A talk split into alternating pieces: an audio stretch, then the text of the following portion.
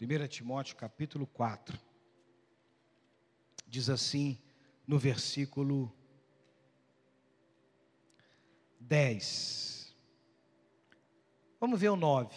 Fiel é esta palavra e digna de inteira aceitação.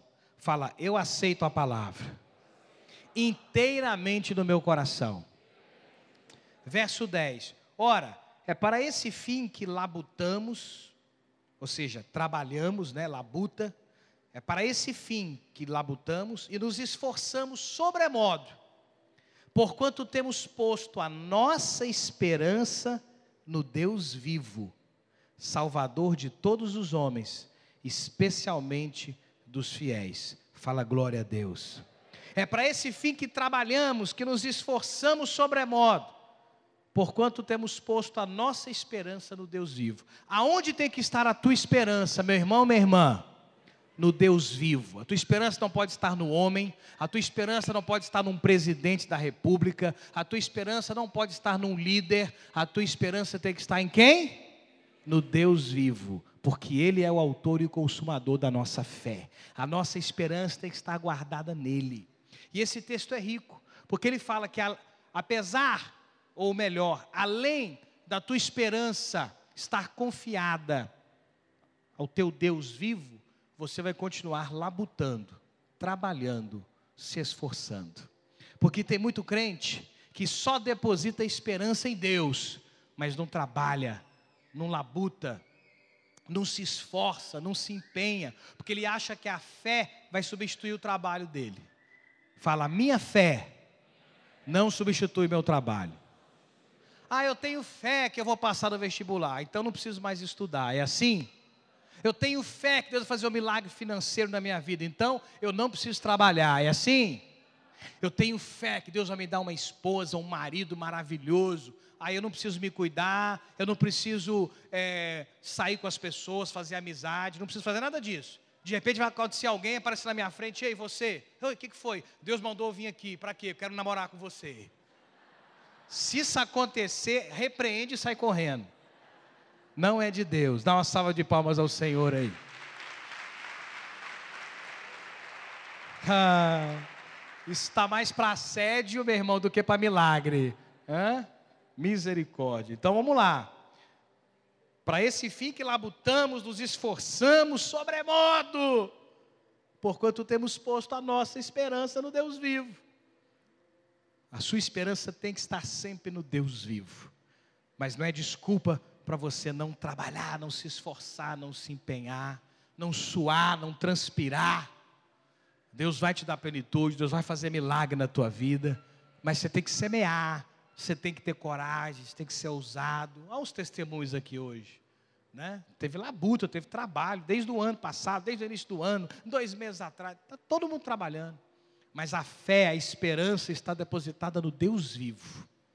Não pode estar depositada no homem, não pode estar depositada na economia, ah, nas reuniões do Copom, para ver como vai ser o juro. Não, para com isso. Para. Ah, nos resultados da eleição, minha esperança. Não. Tua esperança está no nosso Deus. Tem que estar lá, guardadinha. Porque enquanto a tua esperança estiver protegida, guardadinha com Ele, ela um dia vai se cumprir. Fala, eu recebo. Glória a Deus. Jeremias 17. Lá para o outro lado da Bíblia. Jeremias 17. Diz assim: o versículo 7. Jeremias 17, 7. Bendito o homem que confia no Senhor e cuja esperança é o Senhor. A sua esperança tem que ser o Senhor. Fala, minha esperança é o Senhor. Tudo que você está com expectativa que aconteça de bom, tem que estar em Deus. Deus é a resposta, Deus é a fonte do milagre, Deus é que dá a direção, Deus é que dá a palavra final, Deus é que vai abrir a porta. Você viu os dois testemunhos aqui, eles honrando o Senhor o tempo todo. Por quê? Porque eles creem que foi por causa do jejum, por causa da palavra, por causa da oferta. E aí o chefe do Alex falou: É, nunca aconteceu. Você está novinho agora, dois meses aí, mas você tem fé? Eu tenho. Então vai para a igreja, vai para o culto. Ele veio para o culto e o milagre aconteceu. Amém? Porque a fé, a confiança, a esperança dele estava depositada no Senhor. Romanos 15.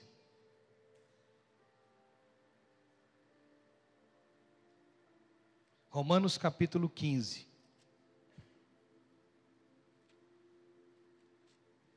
Olha só o verso 12. Romanos 15, verso 12 e 13. Também Isaías diz: haverá a raiz de Jessé, aquele que se levanta para governar os gentios. Nele os gentios esperarão. E o Deus da esperança vos encha de todo gozo e paz no vosso crer, para que sejais ricos de esperança no poder do Espírito Santo. Fala, ô oh, glória. Então, olha que tremendo. O apóstolo Paulo, escrevendo a carta aos Romanos, cita o livro profético de Isaías, que foi escrito 700 anos antes do apóstolo Paulo. E ele fala: olha, olha só, haverá a raiz de Jessé. Quem foi Jessé? Por que, a Bíblia está falando de Jessé? Quem foi Jessé? Jessé foi pai de uma pessoa muito importante, Davi, o rei Davi. E o que, que, tem a ver Jessé com Davi? Por que que ah, porque Jesus é descendente de Davi. Está nos evangelhos. A descendência de Jesus, das 14 gerações, chega em Davi. Então ele é raiz de Jessé. Haverá a raiz de Jessé, aquele que se levanta para governar os gentios. Quem são os gentios? Eu e você, nós, os gentios. Os não judeus, Nele os gentios esperarão. Então você tem que esperar em quem? Fala no bispo Kleber. Está amarrado, irmão. Você tem que esperar em quem? Jesus Cristo. Dá uma salva de palmas a Ele.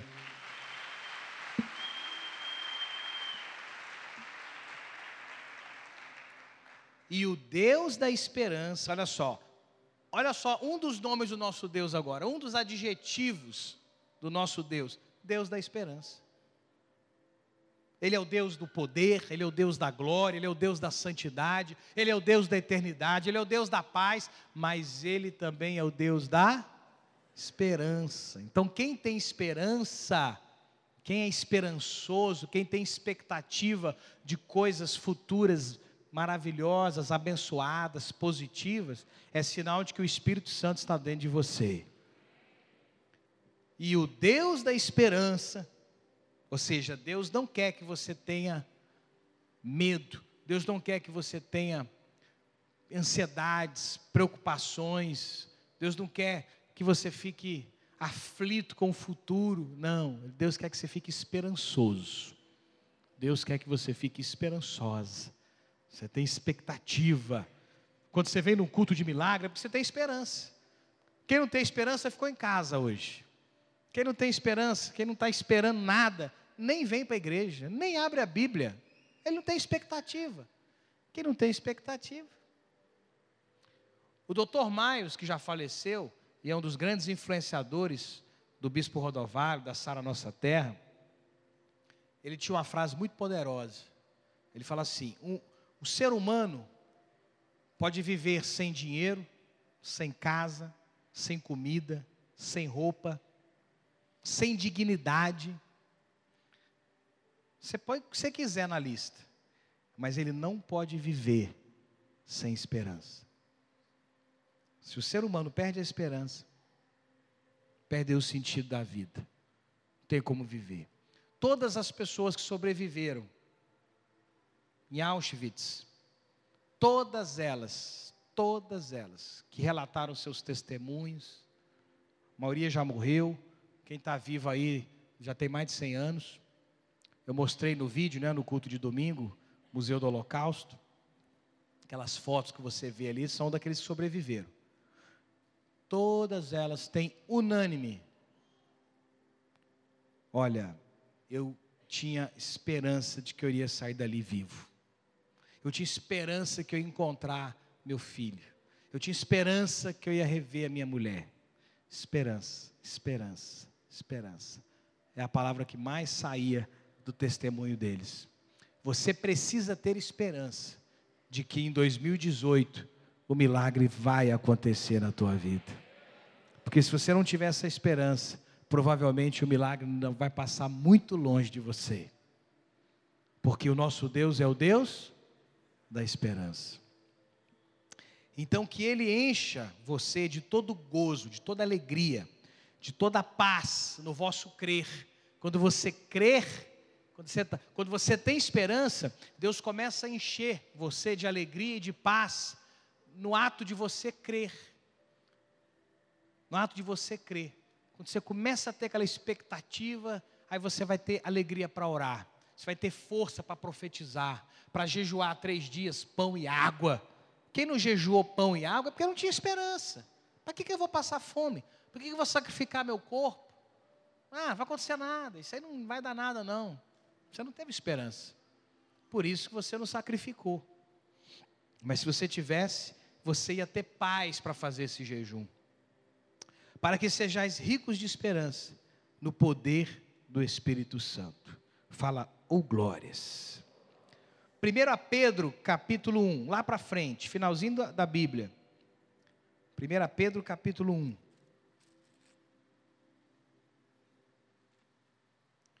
Primeiro Pedro, capítulo 1. 1 Pedro, capítulo 1.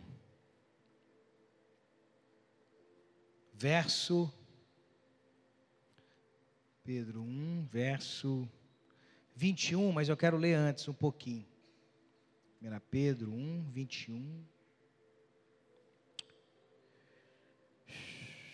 Vamos lá, verso 17. Ora, se invocais como Pai aquele que, sem acepção de pessoas, julga segundo as obras de cada um, portai-vos com temor durante o tempo da vossa peregrinação, sabendo que não foi mediante coisas corruptíveis, como prata ou ouro, que fostes resgatados do vosso fútil procedimento, que vossos pais vos legaram, mas pelo precioso sangue como de cordeiro sem defeito e sem mácula, o sangue de Cristo, conhecido com efeito antes da fundação do mundo, porém manifestado no fim dos tempos, por amor de vós. Verso 21, que por meio dele tendes fé em Deus, o qual o ressuscitou dentre os mortos e lhe deu glória, de sorte que a vossa fé e esperança estejam em Deus. A nossa fé e esperança tem que estar em quem? Em Deus. Ó, quarto texto da Bíblia que fala que a tua esperança tem que estar com Deus. Tua fé, tua esperança, né, o seu crer tem que estar em Deus. Então, da mesma maneira que o poder de Deus ressuscitou a Jesus, que você tenha que a sua esperança esteja em Deus, para que ele possa ressuscitar a sua alegria, ressuscitar a sua paz, ressuscitar o seu milagre, ressuscitar a resposta que você veio buscar aqui essa noite. Fala, eu recebo.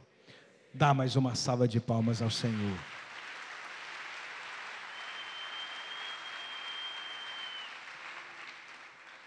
Ó, confirmando para vocês aqui, 31 de outubro de 1517.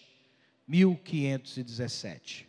Reforma protestante fé e esperança estejam em Deus. Agora vamos para o último texto de hoje, e eu quero ler ele inteiro, Salmo 107. Esse é o Salmo da esperança. Aleluia. Vamos lá. Vamos fechar com chave de ouro aqui hoje. O livro de Salmos, na verdade não é o livro, né? Porque são você pode dizer que são 150 livros ou 150 capítulos. Mas toda a coletânea dos salmos, cuja maioria foi escrita por Davi, mas tem salmo até de Salomão, tem salmo de Moisés, tem salmo dos levitas. Eles são divididos em cinco grandes partes. O Salmo 107 inicia a quinta última parte. A quinta e última parte dos Salmos, que vai do 107 ao 150. Então vamos lá. E ele é separado, claro que no original existem muito mais nuances na língua hebraica, Mas aqui, em termo de semântica, de compreensão, de entendimento, esse salmo, ele repete quatro vezes, quatro blocos. Eu vou posicionar para vocês. Vamos lá. Rendei graças ao Senhor, porque Ele é bom e a sua misericórdia dura para sempre. O que é render graças? É ações de gratidão. Por exemplo, uma oferta é uma ação de graça. Uma oração de agradecimento, Deus, obrigado porque o Senhor me livrou, obrigado porque o Senhor curou meu filho. Você está rendendo graça. É uma ação de gratidão, de graça. Quando você está louvando a Deus, cantando cânticos para Ele, você está rendendo graças ao Senhor. Então, rendei graças ao Senhor, porque Ele é bom. Então, o motivo de se render graça é porque Deus é bom. Fala, Deus não é mal, Deus é bom. Então, pare de uma vez por todas de ficar com expectativa ruim daquilo que Deus vai fazer. Porque se Deus é bom, Ele não é mal, a sua expectativa tem que ser sempre positiva. Porque Deus vai fazer coisas boas, não vai fazer coisas ruins. Coisas boas. E a sua misericórdia dura para sempre. A misericórdia dele dura, inclusive, depois que você pecou. Quero ouvir um amém. Mas isso não é um, uma, uma carta verde para você pecar, porque quando você está pecando, você está sendo escravo, você está perdendo. Mas a misericórdia de Deus dura para sempre ela não acaba. A nossa misericórdia às vezes acaba. Acaba a sua misericórdia quando você está com raiva de alguém, né? Mas Deus não, a misericórdia dele dura para sempre. Então, isso é um grande motivo para eu e você rendermos graças a Ele. Digam-no os remidos do Senhor, os que Ele resgatou da mão do inimigo e congregou de entre as terras é óbvio. O Salmo 107 foi escrito no tempo de Neemias, no tempo de Esdras, quando eles estavam restaurando o templo, restaurando os muros, restaurando Jerusalém do cativeiro. E alguns estavam voltando da Babilônia. Então eles estavam vivendo um momento de destruição, de derrota e uma transição para restauração, para reconstrução, para reedificação de tudo. Aí vem o salmo dizendo: Ele os resgatou da mão do inimigo, Deus resgata a mim e a você da mão dos teus adversários, sejam demônios, sejam opressões malignas, sejam pessoas más, filhos de Belial. Deus vai te resgatar dessa situação que você está vivendo. Ele resgata. Se a tua esperança estiver nele, ele vai resgatar você da mão do teu inimigo. Quero ouvir um amém. E congregou de entre as terras, do oriente, do ocidente, do norte e do mar por quê? Porque eles estavam dispersos. Aí Deus congregou todo Israel de novo e levou para Jerusalém. Deus vai congregar, Deus vai trazer de volta você para os teus sonhos. Tudo aquilo que foi perdido, disperso, né, relacionamentos quebrados, né, se a sua esperança estiver em Deus, Ele vai congregar todo mundo de novo. Quero ouvir agora um aleluia. Cheia. Andaram errantes pelo deserto por erros caminhos, sem achar cidade em que habitassem, famintos, sedentos, desfalecia neles a alma. Então, na sua angústia, clamaram ao Senhor, e Ele os livrou das suas tribulações. Quando você está em angústia, se a sua esperança estiver depositada no Senhor, então você vai clamar a Ele. Só clama a Deus quem tem esperança no Senhor, sim ou não? Se você está vivendo uma angústia, uma tribulação, né, uma pressão, uma derrota, mas você perdeu a esperança, você não vai clamar. Você vai desesperar, você vai murmurar, praguejar, reclamar, chorar e morrer. Agora, se você tiver esperança depositada em Deus, mesmo na aflição, você vai clamar o nome do Senhor. E quando você clama o nome do Senhor, a Bíblia diz que Ele os livra das suas tribulações. Dá uma salva de palmas ao Rei.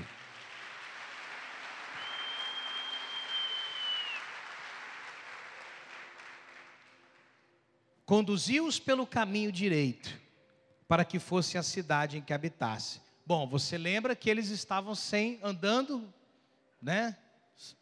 Sem saber para onde iam. Mas eles clamaram ao Senhor.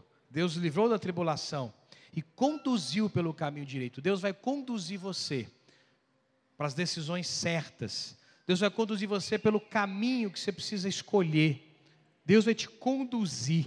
Você não é uma pessoa errante, você não é uma pessoa que não sabe para onde vai. Você pode até não saber, mas se você clamar a Deus, se você orar, Deus vai responder.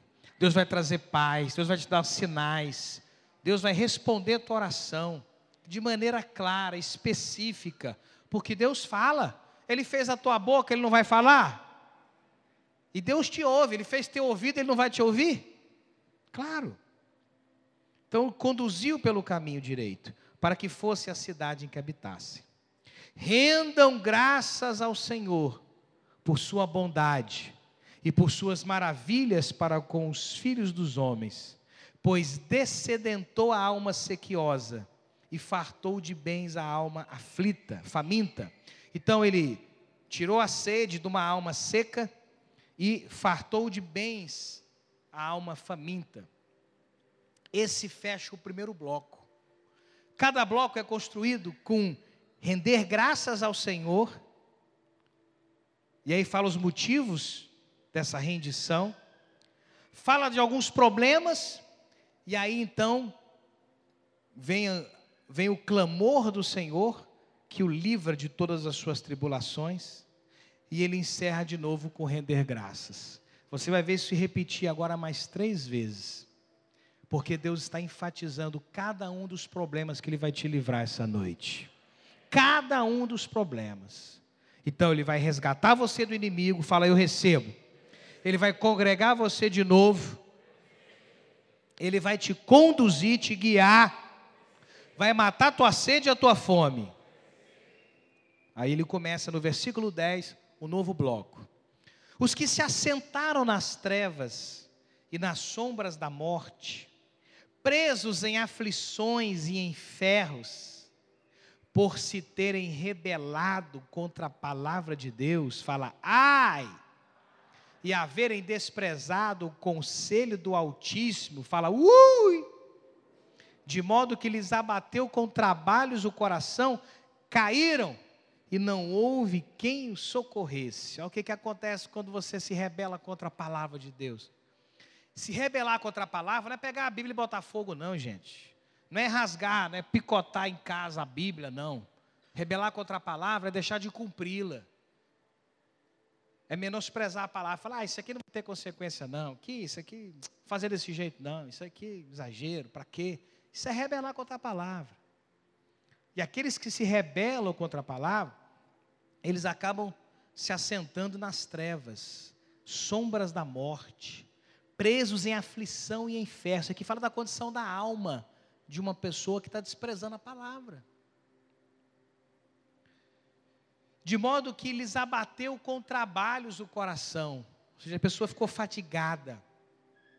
Caíram e não houve que eu socorresse. Não tem socorro para as pessoas que se rebelaram com a palavra. Não tem. O único socorro é essa pessoa se arrepender, clamar a Deus e Deus socorrê-la. Porque ninguém pode livrar uma pessoa que abandonou a Deus de sofrer juízo, de sofrer o mal. Não tem como se livrar, não tem como você proteger essa pessoa. Esquece. Esquece.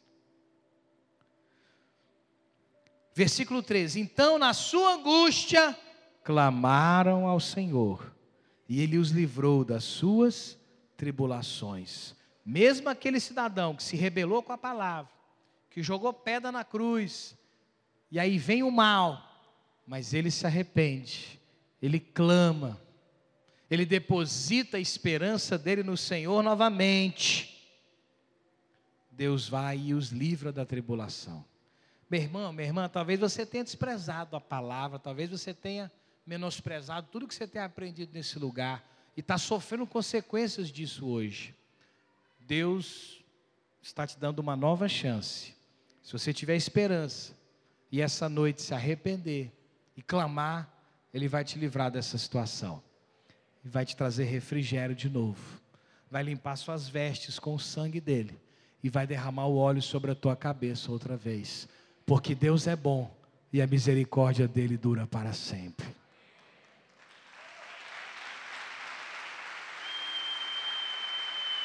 Aleluia! Versículo 14: Tirou-os das trevas e da sombra da morte. Não era a situação que ele estava, sentado nas trevas, à beira da sombra da morte? Deus vai lá e tira você. E lhes despedaçou as cadeias Ué, no versículo 10 não fala que ele estava preso em aflições e em ferros? Lhes despedaçou as cadeias. Por tudo isso que você clamou.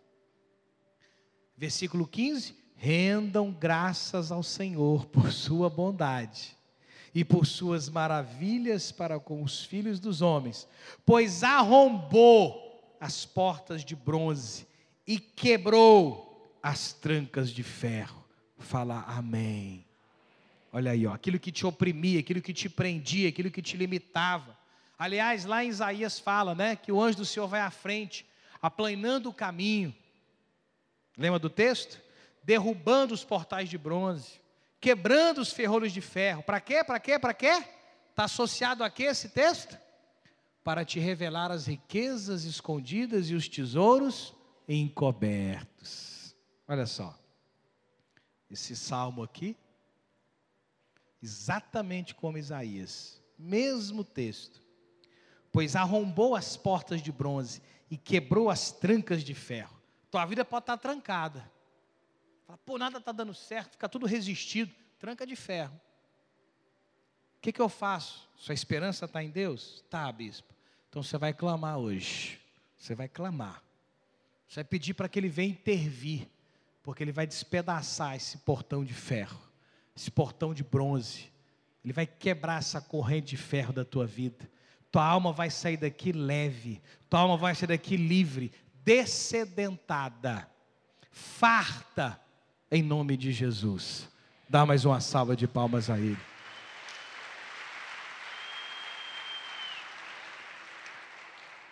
Terceiro bloco, 17.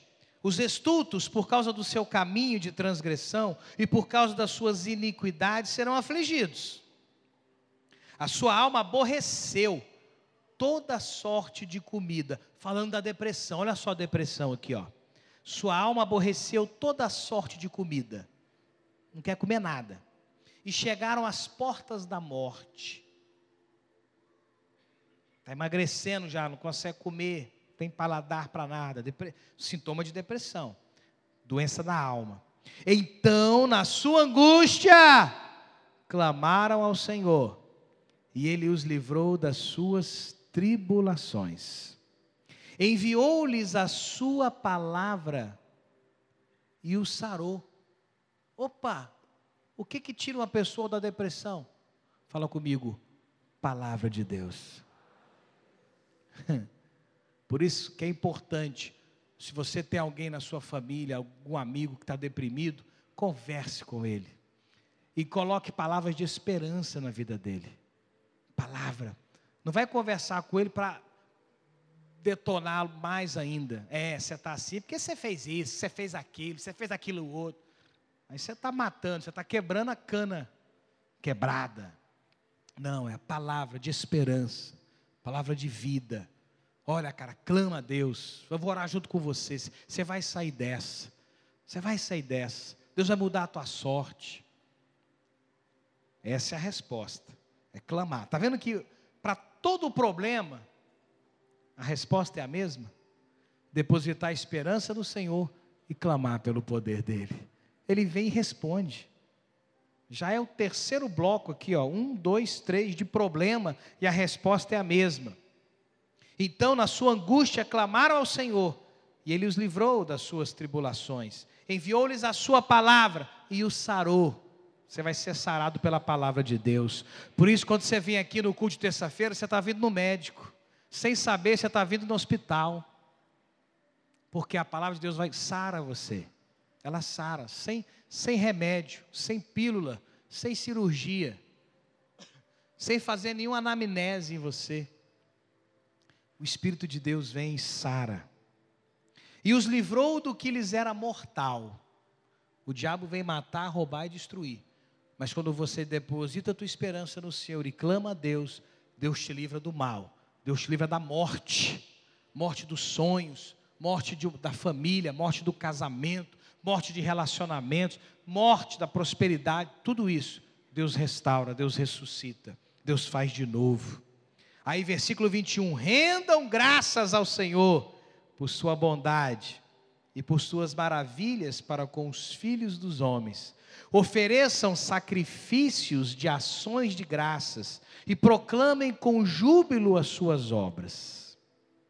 Assim encerra o terceiro bloco. E ele começa agora o quarto e último bloco.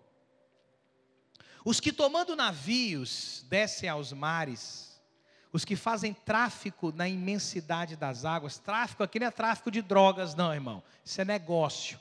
Está falando aqui dos navios mercantes, que era muito comum naquela época.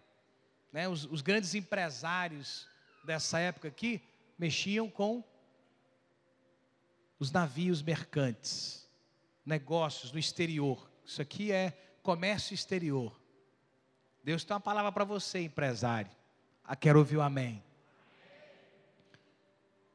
Os que tomando navios descem aos mares, os que fazem tráfico na imensidade das águas, esses veem as obras do Senhor e as suas maravilhas nas profundezas do abismo. Pois ele falou e fez levantar o vento tempestuoso, que elevou as ondas do mar subiram até os céus, ao navio subindo até o céu, desceram até os abismos.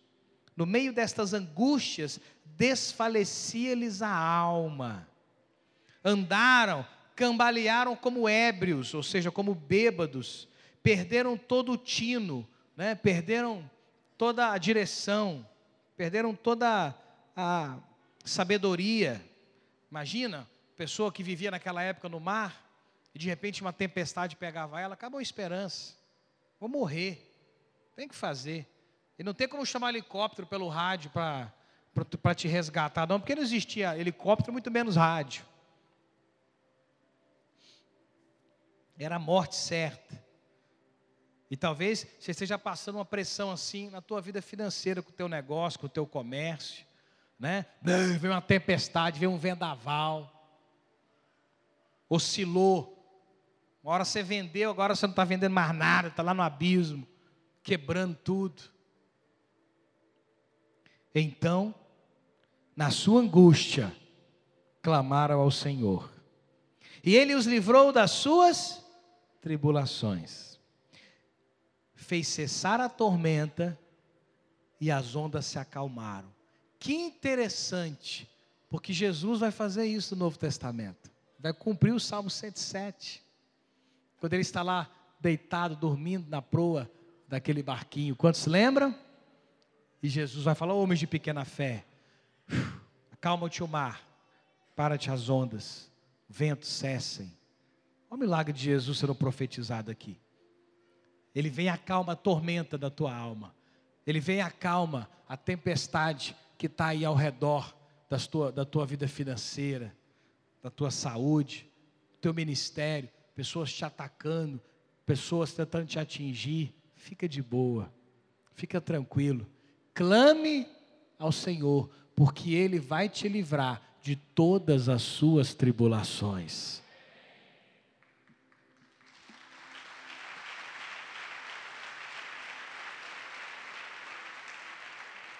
Então ele fez cessar a tormenta e as ondas se acalmaram. Então se alegraram com a bonança e assim os levou ao desejado porto. Sabe qual que é o porto? O porto seguro. O desejado porto é o objetivo da sua missão. É o resultado do seu trabalho, é o teu milagre. É o teu milagre. Sabe qual é o fim da tua jornada? O porto seguro. O milagre, aquilo que você tem esperança. Então se alegraram com a bonança. Eu profetizo sobre a tua vida em nome de Jesus. Você vai ter motivos para se alegrar. Você vai ter motivos para se alegrar, porque Deus vai derramar uma bonança na tua vida, uma bonança e vai te guiar até o porto, até o lugar que você quer estar em nome de Jesus.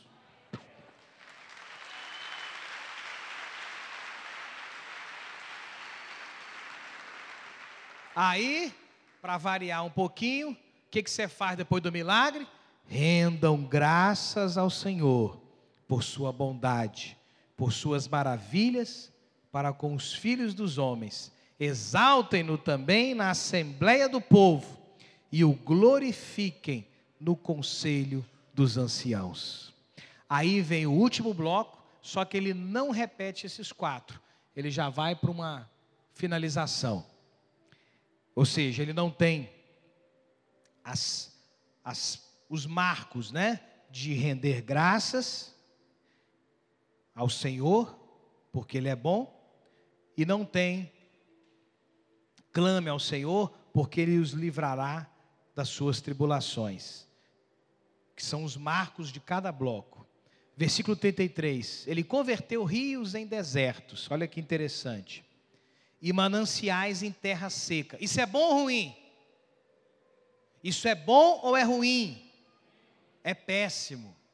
Ele está transformando o rio em deserto. Você queria o contrário, não é? E mananciais, ou seja, fontes de água, em lugar seco. Terra frutífera em deserto salgado.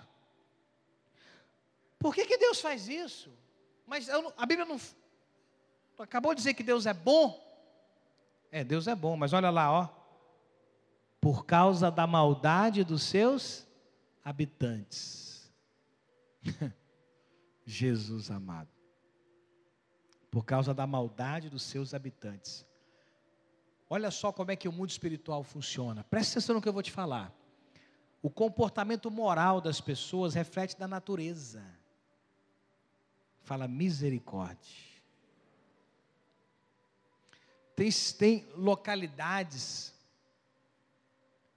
que são amaldiçoadas por causa daquilo que aquele povo faz, por causa da transgressão do povo.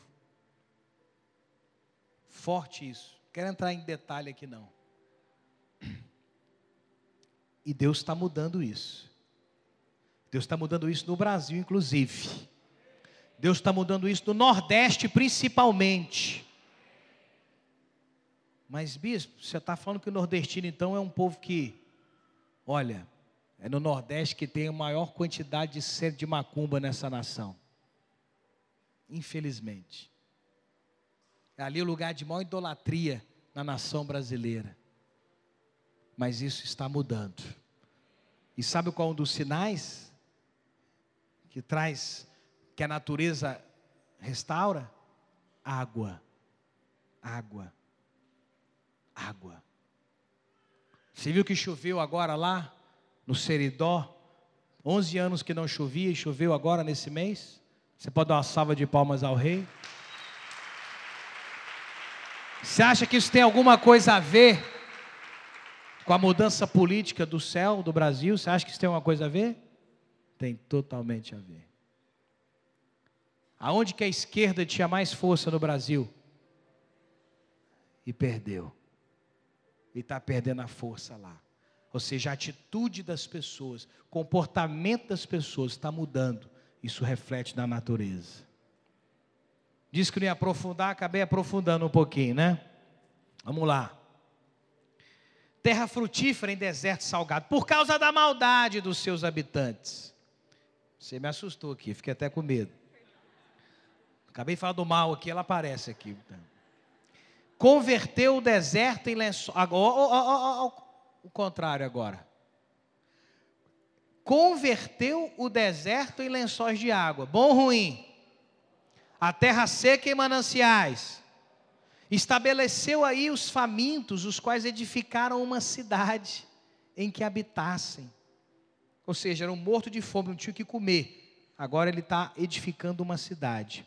Semearam campos e plantaram vinhas e tiveram fartas colheitas. Quero ouvir um glória a Deus. É assim que vai acontecer com a tua vida depois que Deus restaurar a sua sorte.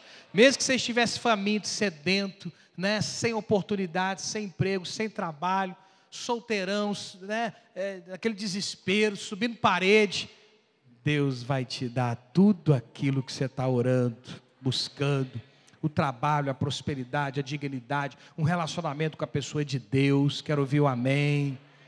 Deus vai te guiando, Deus vai te entregando, Deus vai transformar a maldição em bênção. Se ele transformou rio em deserto, ele pode transformar deserto em rio. E é o que ele fez. Semearam campos, plantaram vinhas, tiveram fartas colheitas. Ele os abençoou, de sorte que se multiplicaram muito, e o gado deles não diminuiu, mas tornaram a reduzir-se e foram humilhados pela opressão, pela adversidade, pelo sofrimento. Lança ele o desprezo sobre os príncipes e os faz andar errantes onde não há caminho. Mas levanta da opressão o necessitado para um alto retiro e lhe prospera famílias como rebanhos. Os retos veem isso e se alegram, mas o ímpio por toda parte fecha a boca. Quem é sábio, atente para essas coisas e considere as misericórdias do Senhor. Salmo 107 é uma pérola de sabedoria. Você tem que meditar nele. Você tem que assimilá-lo, tomar posse, praticá-lo.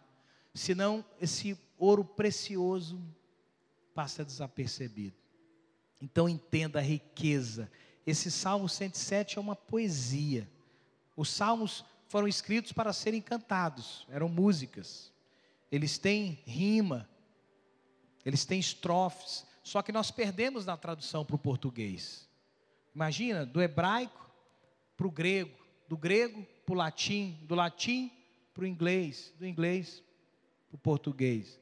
Se ficar alguma rima aí, esse milagre é mais milagre que a Bíblia. Né?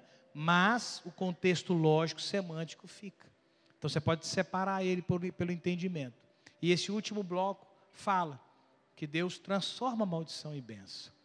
Que se Deus permite, né, que você sofra porque você errou, Deus também vai permitir que você seja abençoado porque você clamou. E agora é o momento de nós clamarmos.